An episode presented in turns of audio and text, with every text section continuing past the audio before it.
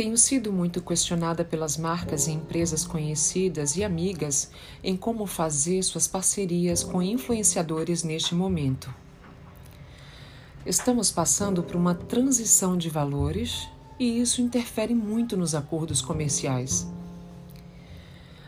Voltemos ao período de quando houve o boom de influenciadores digitais. De alguma forma, as marcas ficaram reféns da boa vontade de influenciadores nos seus acordos. Analisemos como eram feitos esses enlaces há um tempo atrás. Por exemplo, as marcas enviavam presentes na esperança de que os influenciadores repostassem e falassem da marca nas suas redes sociais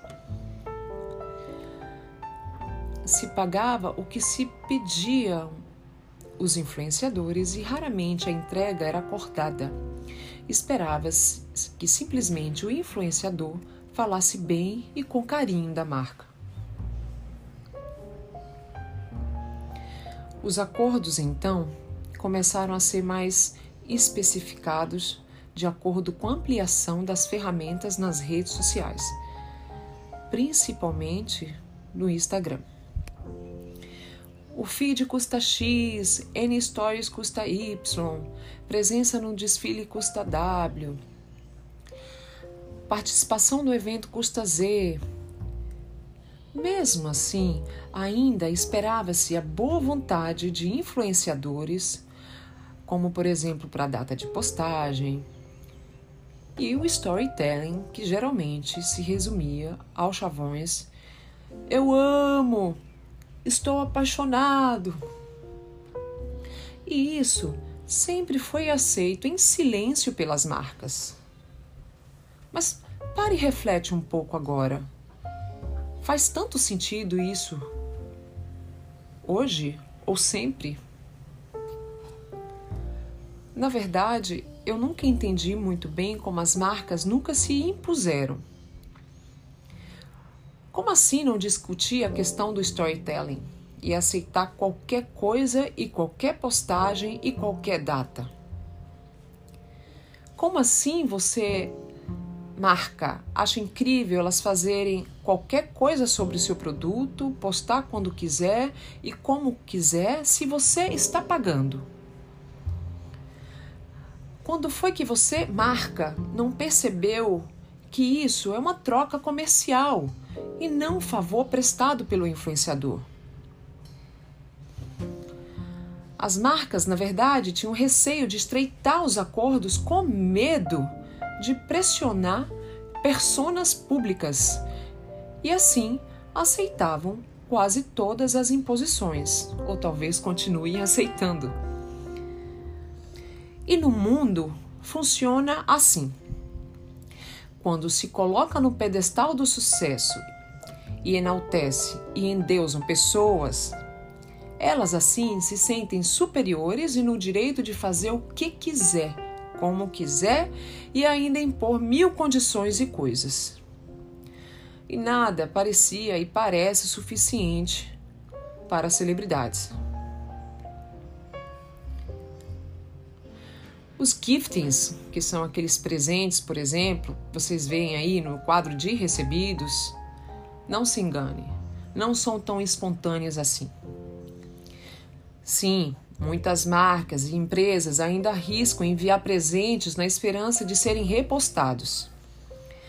Mas hoje em dia, quase todo gifting é de comum acordo entre as partes. As grandes marcas, na realidade, enviam um catálogo e as influenciadoras escolhem seus presentes. Posso relatar aqui algumas experiências que tive ao longo de minha carreira, como exemplo. Eu cansei de ouvir de celebridades que não queriam produtos incríveis e de valores altíssimos acima dos 10 mil reais. E a desculpa era que queriam outra coisa, aí mandavam foto da outra coisa, e às vezes a marca tinha que se virar para conseguir.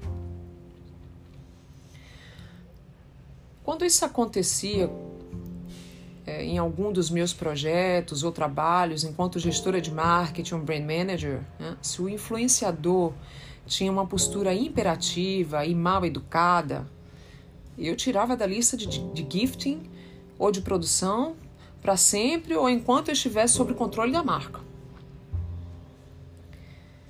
Deixava lá marcado essa postura para que até os próximos gestores soubessem dessa conduta e tivessem o devido cuidado. Você, influenciador, não precisa participar do projeto ou aceitar qualquer gifting, mas fazer imposições absurdas ou ainda agir sem traquejo e educação demonstra seu despreparo para realizar o trabalho que representaria uma marca. De alguma forma, você está desmerecendo aquele produto se você age dessa maneira. Bom, pelo menos para mim, porque com certeza, se eu trabalho na marca, essa deve ter pelo menos os mesmos princípios que eu. Outro grande problema é que a maioria das celebridades e influenciadores não falam diretamente com quase ninguém. Eles falam através de stylists e assessores. E isso muitas vezes é um grande problema, porque essas pessoas podem não ter o traquejo necessário para lidar com situações e podem terminar denegrindo a imagem de quem representa. Por exemplo, eu já tive caso de stylist que prometeu um produto da marca que eu estava trabalhando, sem o meu consentimento, à sua cliente, e queria impor que nós arcássemos com a despesa. Resultado: paramos de trabalhar com tal stylist e com as celebridades que ele representava e mandamos a conta do produto para ele, já que o mesmo assina um termo quando pega qualquer produto. E eu fiz um monte de termos e sim estabelecia regras e data de entrega. Eu sou firme com os acordos, mas sempre fiz isso com muita elegância, educação e delicadeza. Importante ter essa postura. Mas enfim, falta muita prudência e inteligência emocional nessas negociações. Influenciadores, deixo aqui sugestões. Cuidado com quem lhes representa. Tenha o carinho de falar diretamente com os representantes de marca que lhe valorizam. Não percam o controle do trabalho delegado e procure ter um feedback dessas negociações do outro lado. Essa aproximação só trará frutos, frutos positivos ao seu trabalho, além de criar laços fortes com gestores das marcas. Em resumo, os trabalhos tinham esse, esse tipo de escopo e foi assim que foram levados até pouco tempo atrás. A história a história das marcas com os, influenciadores era a seguinte: Venha a nós o vosso reino seja feita a vossa vontade, assim na terra como no céu. E aí veio a pandemia e as coisas começaram a mudar. Alguns influenciadores, com sua falta de bom senso e coerência, colocaram marcas parceiras em maus lençóis. Mas as marcas nunca de fato analisavam com quem trabalhavam como um todo. Imagina, os setores de marketing não, não tinham tempo para isso. E eu falo de setor de marketing para as marcas que têm esse setor, porque muitas não têm. A maioria das marcas vai atrás de quem tem números, milhões de seguidores focado na venda rápida. Não estão interessados nos valores e princípios de quem trabalha ou divulga seu produto. Está aí uma grande falha cometida pela maioria das empresas quando procura divulgar seu produto através de influenciadores. E finalmente parou-se para observar o propósito e valores de quem se trabalha. Pois é, quando eu recusava fazer produção com influenciador de milhões de seguidores, ninguém entendia. Mas eu sim. Arriscar o respaldo de uma marca e se relacionar com qualquer influenciador, principalmente sem consistência no seu conteúdo, apenas por causa dos seus números, não era bem quisto por mim e por tantos outros gestores de responsabilidade, e segue não sendo. Eu acredito muito na necessidade de alinhar os princípios da marca com quem a divulgará. Quem trabalha comigo sabe que sigo essa linha há muito tempo. Sigo também a linha de apostar em trabalhar com pessoas que têm um carinho real pelas marcas, que buscam conhecer a marca e que ainda sejam conhecidas por seu caráter e valores. Ah, sim, e que estejam dispostas a realizar um trabalho a longo prazo, porque de fato gostam e usam a marca. E aí, finalmente, durante a pandemia, esses pontos começam a ser observados.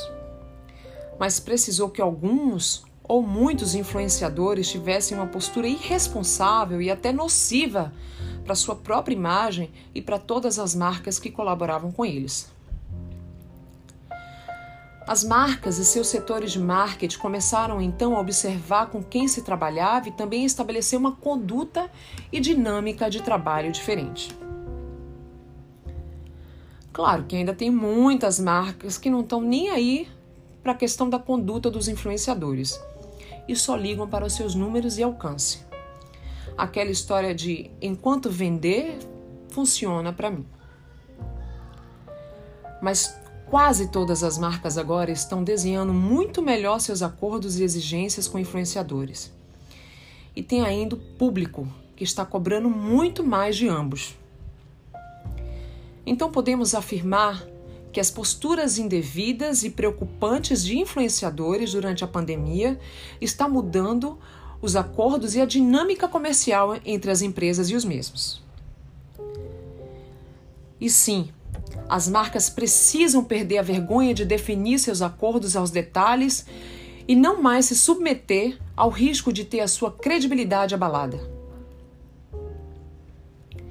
Quando contratar um influenciador, não defina apenas se terá um post no feed X Stories. Defina como isso será falado e escrito. Não entregue isso totalmente nas mãos dos influenciadores. Procure entender o retorno do seu investimento. Você está pagando, então na negociação fale de suas expectativas e como isso pode ser feito.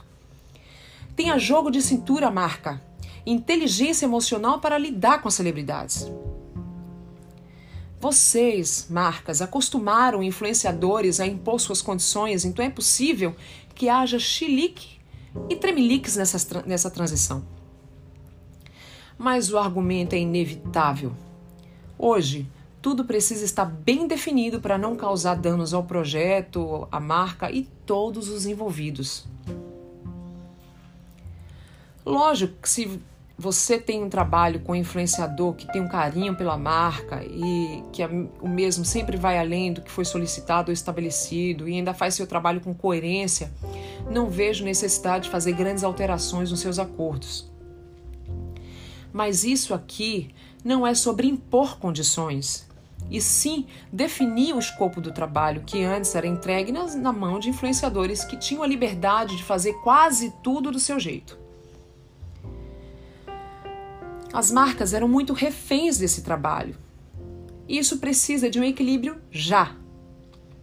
Esse equilíbrio sempre deveria ter existido e agora se faz necessário. Os gestores de marca se sentem acuados. Vejam só. Por exemplo, as celebridades fazem mil exigências e querem gifts em troca de postagens. Na verdade, é, os influenciadores não querem pagar por mais nada querem quase tudo em troca de postagem. E isso já não sendo suficiente, ainda tem as, as imposições após receber os presentes. Né? Muitas vezes querem, querem trocar os presentes meses depois, ou devolver algo usado, danificado. E isso tudo sem ouvir reclamações das marcas. E os gestores morrem de medo de recusar. Pode isso? Marcas, não tenham medo. Vocês estão pagando. Se imponham, estabeleçam limites e desenhem acordos aos detalhes. Isso trará equilíbrio entre as relações e você está fazendo os influenciadores serem mais profissionais e responsáveis.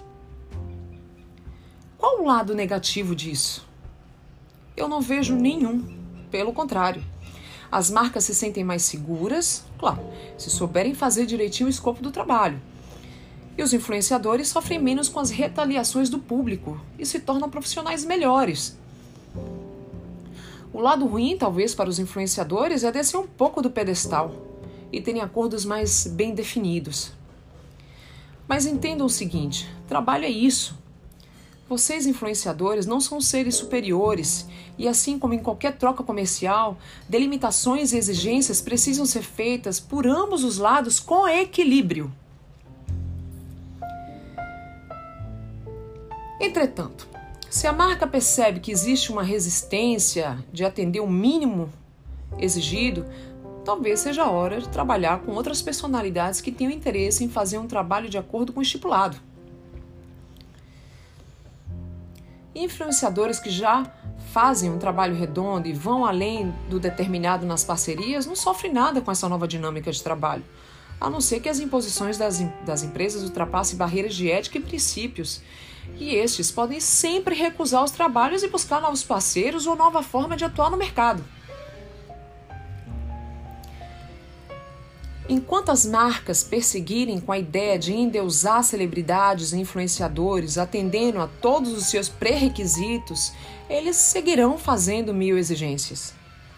É um beco sem saída, onde deveria ser uma via de mão dupla. Tem uma nova linhagem de influenciadores com muita propriedade crescendo nas redes sociais. Marcas observem e abracem essas oportunidades. Eu apostaria em alguns influenciadores de maior alcance e outros com qualidade de conteúdo e de seguidores. Eu acredito muito no combo. Qualidade do trabalho combinada à qualidade de seguidores, mais trabalho de médio e longo prazo para um resultado mais sólido quando se trabalha uma marca. Os resultados se mostram e se mostraram muito mais eficientes e duradouros. E eu falo isso com propriedade, com a propriedade e a solidez da minha experiência profissional na moda de 17 anos. Com tanta informação disponível, está difícil se envolver por alguma marca ou produto. Não acredito que uma postagem no feed tenha assim tanto resultado. E esse influenciador pode até ter milhões de seguidores. O que faz efeito e traz resultados reais à marca é a constância que fixa a imagem da marca ou do produto na mente do público e a consistência que envolve o público. Inteligentes das marcas e influenciadores que conseguirem acompanhar essa evolução. Esse foi mais um programa nas Entrelinhas da Moda, por Gabriela Negromonte. Se gostou, compartilhe. Não esqueça de apertar o sininho para ser alertado todas as vezes que um programa novo vier ao ar. E até o próximo. Obrigada!